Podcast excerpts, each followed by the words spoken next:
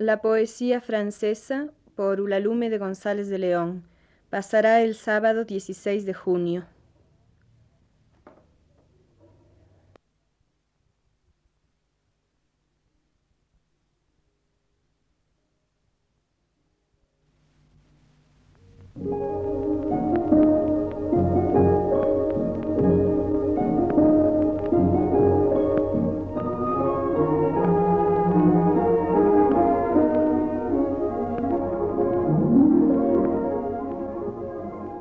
La poesía francesa.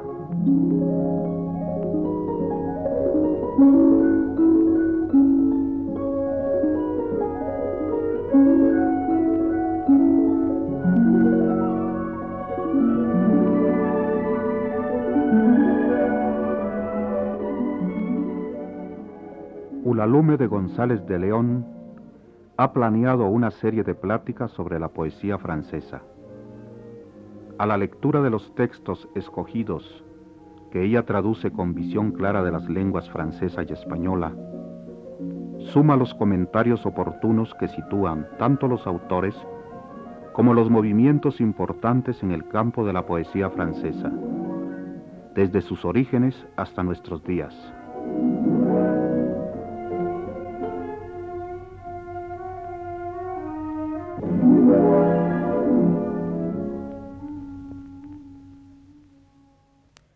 Después de rendir a Ronsard y a Dubellay el homenaje que merecían, dedicaremos el programa de hoy a los demás integrantes de la Pléyade.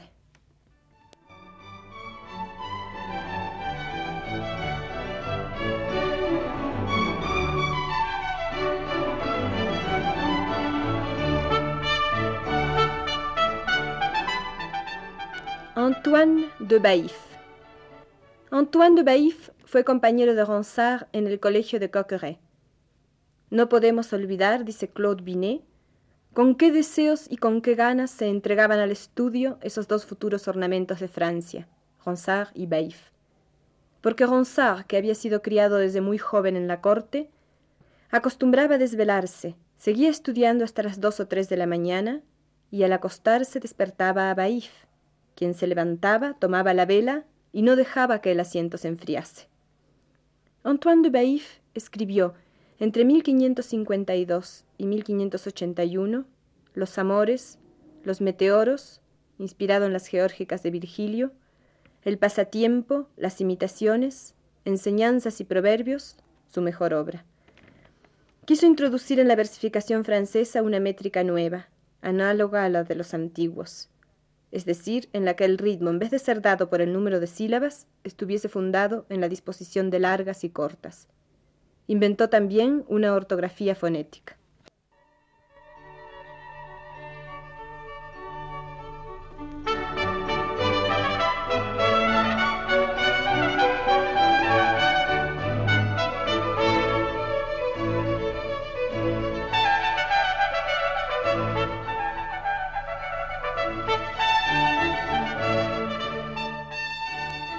Oh damas, que vivís florecientes y bellas, así fuimos también, mas al amor rebeldes la belleza perdimos. Del rigor apartaos y aprended de nosotras a ser dulces de índole. Pastores, de la sombra perfumada alejaos de este rico follaje, no arranquéis nuestras ramas, son árboles sagrados, no toméis nuestras pomas, son frutos prometidos a las manos reales. Si de los dioses quieres rehuir la venganza, aparta, leñador, tu hacha de mi tronco, que hace tiempo fui ninfa. Por orgullo cambiada en árbol, mi destino triste sigo cumpliendo. Por haber desdeñado a quienes nos amaron, damas, nos transformaron en naranjos a todas a quien siembra los campos, la tierra no es ingrata. Amor merece amor. Amad a quien os ama.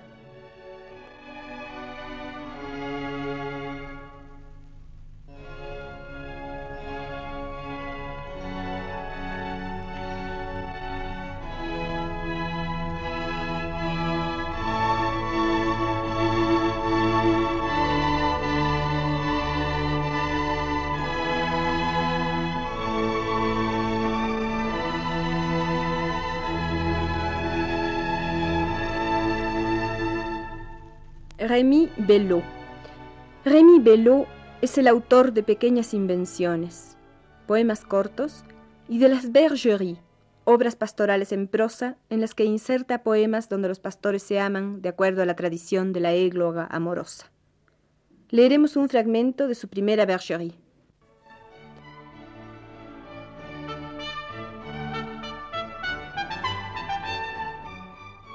Bésame, mi dulce amiga, bésame vida querida, tantas veces cuantas veo en tu interior miedos, rigores, audacias y crueldades y gracias, y sonrisas deliciosas en tus labios purpurinos y muertes en tu mirada. Tantas veces cuantas haya el dios de manos crueles disparado sus saetas aquí dentro de mi pecho, tantas veces como haya granos de arena allá en la ribera mora, tantas como haya avecillas en el aire retosando y peces dentro del río enlazándose.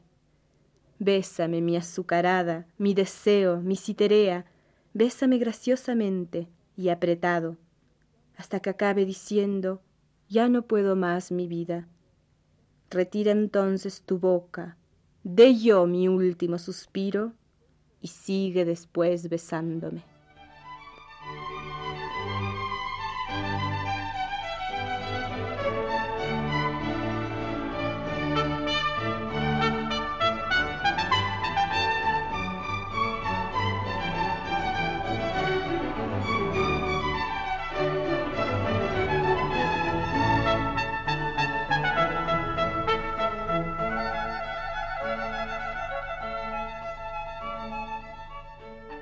Pontus de Thiard.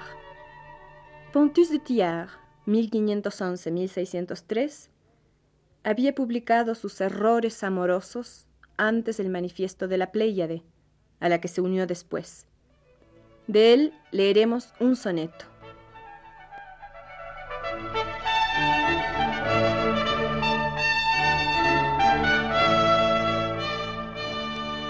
Padre del buen descanso, Sueño, Padre del sueño. Ahora que la noche de sombra grande y negra cubre el aire sereno con húmeda cobija, ven, sueño deseado, ven a hundirte en mis ojos. Porque tu ausencia es sueño, lánguidamente alarga haciéndome sufrir la pena que me aqueja, sueño Ven a embriagarte, ven a atenuarla, sueño. Engaña mi dolor con la mentira dulce.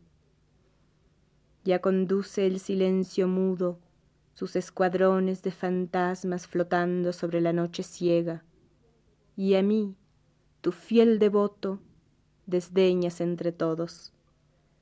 Ven, sueño deseado, ven a ceñir mi frente, que no miento en mis votos cuando un ramo te ofrezco de tus hierbas queridas, adormidera y mora.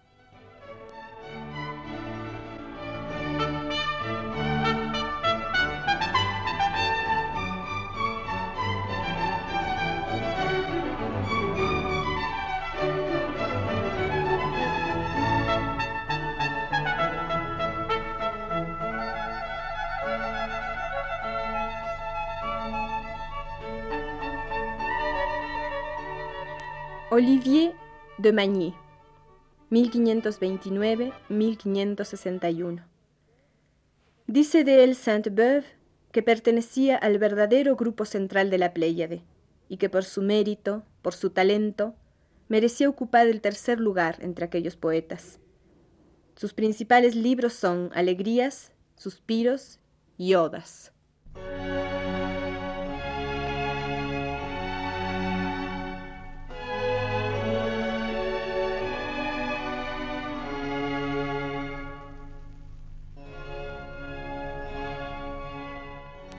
Me gusta en primavera, voy a decirte, mesme, deshojar el clavel, la rosa y el tomillo.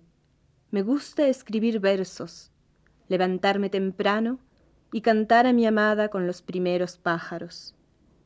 En verano, en un valle, cuando el calor agobia, me gusta darle besos y sus pechos tocar, y sin más miramientos regalarme un festín, no de carne, de frutas, de fresas y de crema. Si se acerca el otoño y se nos viene el frío, me gusta saborear buen vino con castañas, sentado junto al fuego, saciar el apetito. En invierno, no puedo salir fuera de casa sino al caer la tarde y embosado.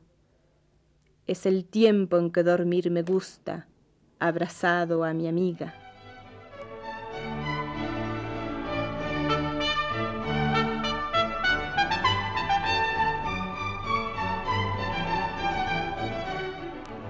La quiero mucho por sus ojos negros y sus cejas más negras todavía, su piel rosa en el vientre marfileña, su aliento suave, su graciosa risa. La quiero por su frente despejada, que es del amor gloriosa residencia, por su facundia, por su fiel memoria, la inquietud que su espíritu revela porque está llena de sabiduría la quiero mucho, porque es muy humana, porque su corazón es generoso. De tanto amor la explicación es clara, y que ella sí me tenga sometido. Duermo con ella cuando tengo gana.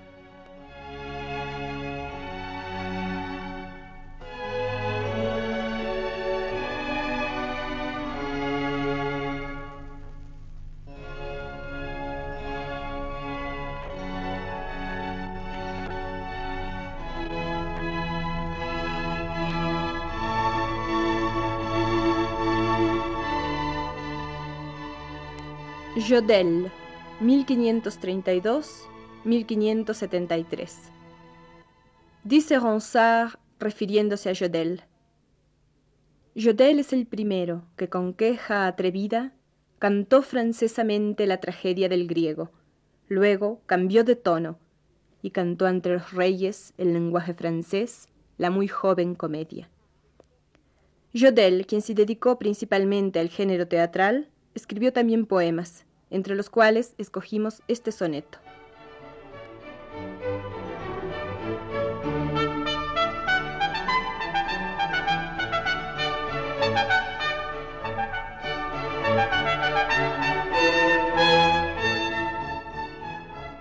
como el que se extravía en el bosque profundo, alejado de sendas, lindes, casas y gente, como el que sobre el mar que horrible viento azota, siente que las infladas olas van a tragarlo, como el que por los campos vaga cuando la noche toda luz apagó.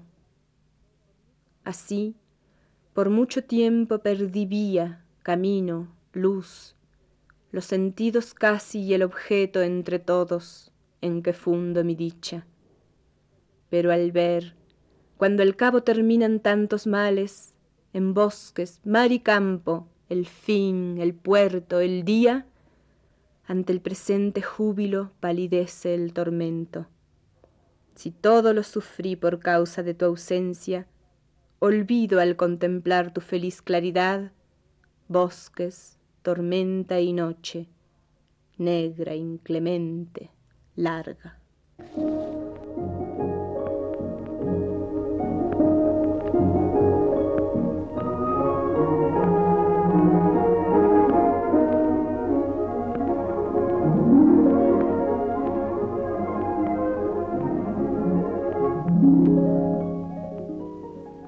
Radio Universidad Nacional de México agradece la atención prestada a esta transmisión e invita a seguir de cerca los programas La Poesía Francesa, a cargo de Ulalume González de León.